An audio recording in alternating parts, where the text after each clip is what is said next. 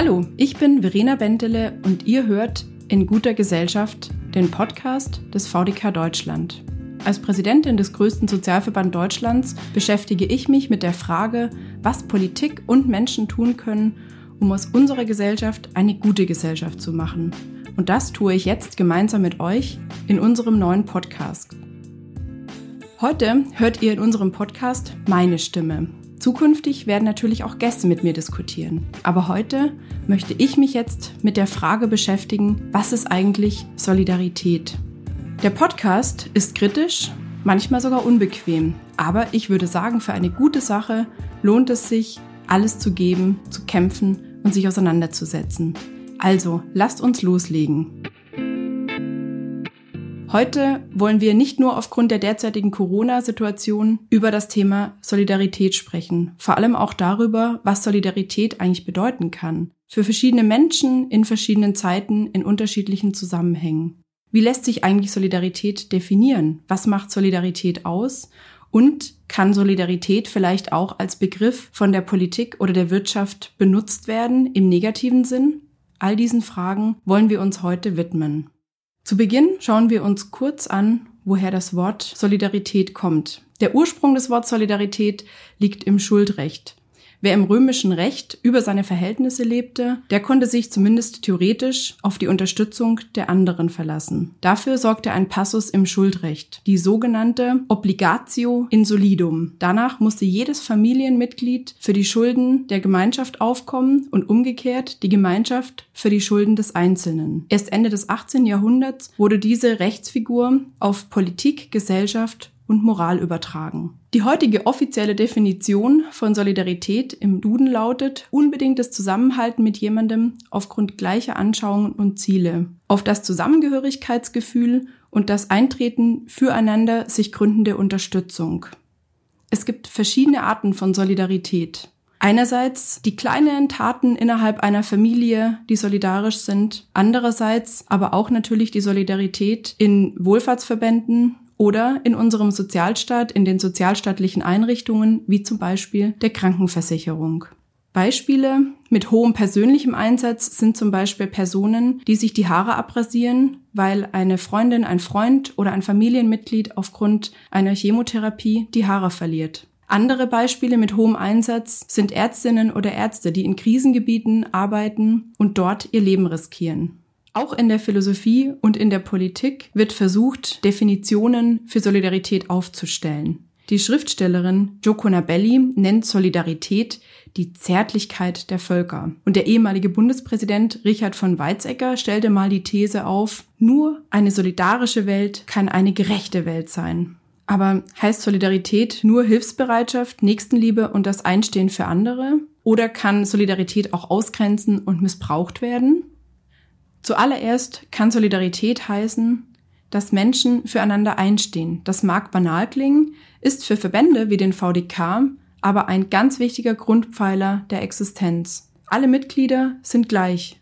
Wer Hilfe braucht, dem greifen das Ehrenamt und der Rechtsschutz unter die Arme. Die Mitgliedschaft im VDK beinhaltet das Verständnis, dass man selbst Hilfe brauchen kann und dass man anderen helfen kann. Der VDK ist als Verband der Kriegsversehrten nach dem Zweiten Weltkrieg gegründet worden. Damals stand das Gemeinschaftsgefühl an allererster Stelle. Die Menschen damals standen füreinander ein, aber nicht nur aus Selbstlosigkeit, sondern auch, weil sie wussten, dass sie die Hilfe vielleicht morgen selbst brauchen können. Und auch die schon angesprochenen Sozialversicherungen basieren auf dem Prinzip der Solidarität. Alle zahlen ein und wer Hilfe braucht, wer zum Beispiel krank ist, einen Pflegebedarf hat oder arbeitslos ist, bekommt Krankengeld, Rente oder Arbeitslosengeld.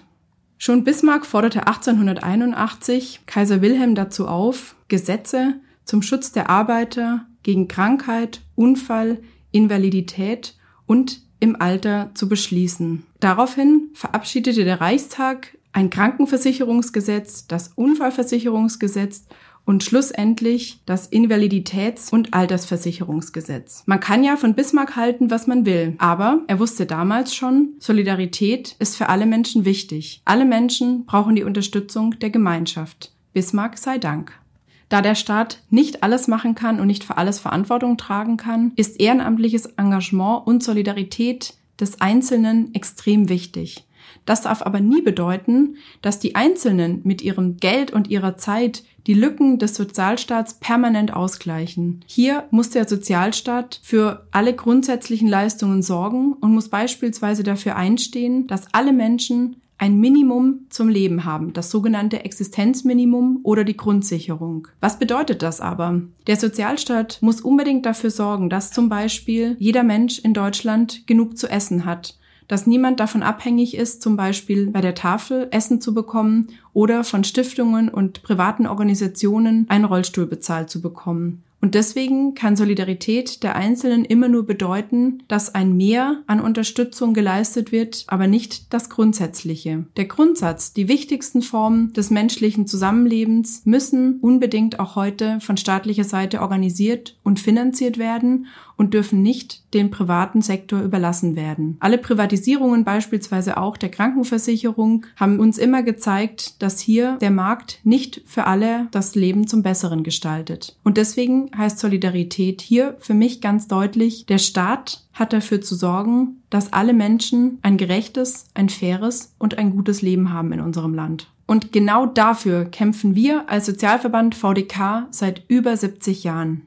Solidarität kann und wird aber leider auch von unterschiedlichen Akteurinnen und Akteuren aus Politik und Wirtschaft missbraucht. So kann Solidarität zum Beispiel auch Exklusion bedeuten. Wenn jeder von uns selbst definiert, wer seine Solidargemeinschaft ist, dann kann dies auch bedeuten, dass wir Menschen ausschließen und mit ihnen keine Solidarität empfinden. Wenn zum Beispiel jemand fordert, aus Gründen der Solidarität mit armen Rentnern in Deutschland dafür, die Flüchtlinge nicht ins Land zu lassen, dann kann das ein Missbrauch des Begriffs Solidarität darstellen. Auch das Rentensystem ist ein gutes Beispiel dafür, wie wir unsere Systeme in Deutschland solidarischer machen könnten. Wenn alle in die Rentenkasse einzahlen, dann wäre das System gerecht und fair und solidarisch. Das würde zum Beispiel bedeuten, dass wir nicht Beamtinnen, Beamte, Selbstständige und Politiker aus unserer gesetzlichen Rentenversicherung in die private Altersvorsorge oder die private Krankenversicherung entlassen.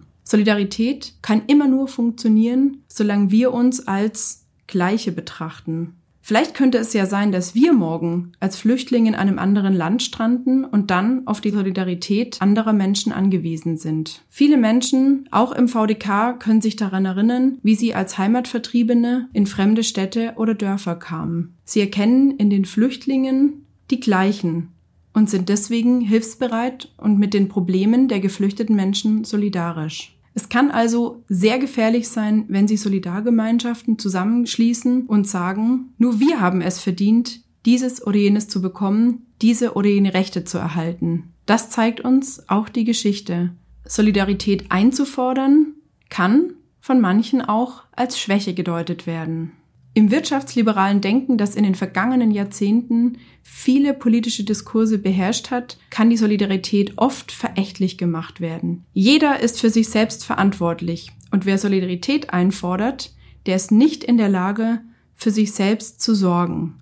Wer Solidarität einfordert, der ist in der Konkurrenzsituation anderen Menschen unterlegen. In diesem Denken verkommt Solidarität zu einem Begriff für Bedürftige und ist ein herablassender Begriff voller Mitleid für schwache und wehrlose Menschen. Solidarisch zu sein heißt dann zwar immer noch füreinander einzustehen, die Bewertung ist dann aber eine andere. Wie schon vorher erwähnt, ist es das jedoch gerade nicht.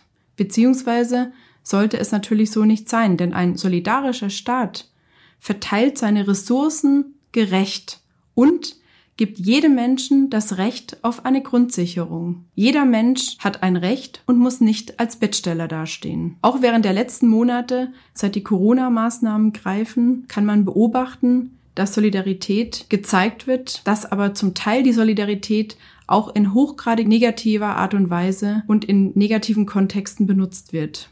Klar ist, wir befinden uns in einer schweren Krise. Für viele chronisch kranke oder ältere Menschen oder für Menschen mit Behinderungen stellt die Corona-Krise eine gefährliche Bedrohung dar.